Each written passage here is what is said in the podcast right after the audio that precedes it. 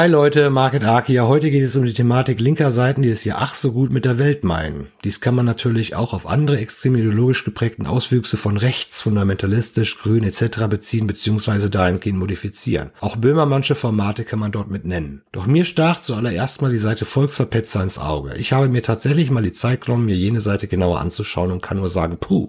Es ist eine Seite, die im Prinzip der Gegenseite das vorwirft, was sie selbst bis hin zur Perfektion beherrscht und umsetzt. Hetze, Fake News, subjektive Sicht, Intoleranz, Spaltung, reißerische Gebaren, Wahrnehmungsfehler, Kommunikationsverweigerung oder schlimmeres Filterblasen, Instrumentalisierung, das Messen mit zweierlei Maß, aus Kontexten reißen, Worte im Munde umdrehen und noch so vieles mehr. Und das alles natürlich mal wieder unter dem Grundsatz des Vermittelns eines guten Gefühls, um Menschen einzufangen und bei der Stange zu halten, ohne dass diese eine Notwendigkeit darin sehen, sich oder das gesamte Konstrukt zu hinterfragen. Auch wenn sich diese Seite im linken Spektrum bewegt, so sieht man doch irgendwie, wie das mit der Propaganda und Hetze vor 80 Jahren funktionierte und wie man Menschen, die sich nach Leitung und einem Gefühl von Erhabenheit sehen, einfangen kann. Das klappt nicht bloß mit rechten Tendenzen, das klappt mit sämtlichen ideologischen Ansätzen und schwachen Menschen und ist von jeder Seite aus mit Vorsicht zu genießen. Mittels solcher Seiten wird die Welt ganz sicher keine bessere. Da spielt es dann am Ende des Tages auch keine Rolle mehr, ob die Prägung links, rechts, grün oder religiös fundamentalistisch ist. Und an die Verfechter solcher Seiten, was macht ihr denn bitte anders als die Gegenseite? Sämtliche Fehler, die ihr der Gegenseite vorwerft, legt ihr doch ebenso an den Tag.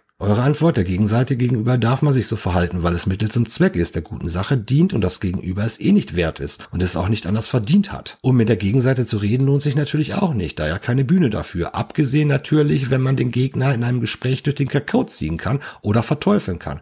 Oder man die Chance sieht, dem anderen seine Sicht aufdrücken zu können, in Gänze und nicht im tatsächlich zugelassenen Austausch und Diskurs. Mit Verlaub, so sieht es dann jede Seite. Wo also sehe ich nun, dass ihr es besser macht als die, die ihr so verabscheut. Was also kritisiert ihr dort? Ein Verhalten, das auch euch komplett ausmacht und definiert? Und woher wollt ihr wissen, dass ihr bei allem Recht habt, weil ihr das so seht? Das tut die Gegenseite auch. Dann könnt ihr natürlich sagen, die Gegenseite besteht aus Arschlöchern, die sich selbst etwas vormachen.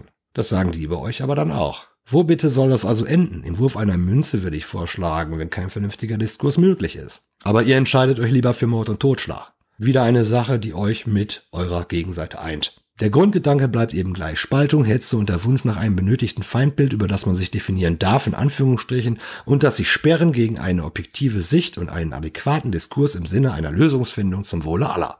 Vertrauenswürdigkeit der Seite Volksverpetzer, hm, bezüglich dessen, dass den Anhängern ein gutes Gefühl suggeriert wird, ja, das kriegen sie auf jeden Fall hin, darauf kann man vertrauen. Das ist natürlich alles Mittel zum Zweck, aber es funktioniert. Bezüglich Ehrlichkeit, Menschlichkeit, Objektivität, Vernunft, Toleranz und Verstand, nee, nein, das nun wirklich nicht. Eines muss man ihnen noch zugute halten, Name und Inhalt sind homogen zueinander. Volksverpetzer. Ob das nun unbedingt etwas Gutes ist, das überlasse ich euch. Ehrlich ist es ja zumindest irgendwie. Immerhin etwas. Leute, solche Seiten sind hochgradig gefährlich, gleichzusetzen mit den Pendants rechtsextremer oder fundamentalistischer Prägung. Sie zeigen, wie ich sagte, ganz genau, wie das vor 80 Jahren so klappte und beweisen, dass Menschen als solche so absolut überhaupt nichts aus der Geschichte gelernt haben. Speziell jene nicht, die nicht müde werden, immer wieder zu betonen, man müsste aus der Geschichte gelernt haben. Gerade die haben oftmals mitunter am allerwenigsten daraus gelernt. Und wenn man sich die ganzen Shows hier um Böhmermann und so weiter so anguckt, dann weiß man auch im Prinzip letztendlich auch warum. Also der Typ, der hätte wirklich damals vor 80 Jahren ganz groß Karriere gemacht. Jetzt kann man natürlich sagen, nein, der ist links. Ja, das spielt überhaupt gar keine Rolle. Für eine genaue Erklärung, warum sämtliche ideologischen Ansätze gleich zueinander sind, warum Linksextreme im Dritten Reich ebenso mitgemacht hätten und warum die Zugehörigkeit zu einer Ideologie ohnehin bloß zufällig vonstatten ging. Dafür verweise ich auf meinen Podcast Das ideologische Prinzip. Was die Seite Volksverpetzer und ihre Anhänger angeht, danke, dass ihr mir zeigt, wie man nicht sein sollte. Der Dank geht ebenso an sämtliche Gruppen, Medien und Seiten, die rechts rechtsextrem, grünwarnig oder fundamentalistisch sind. Liebe Grüße, danke.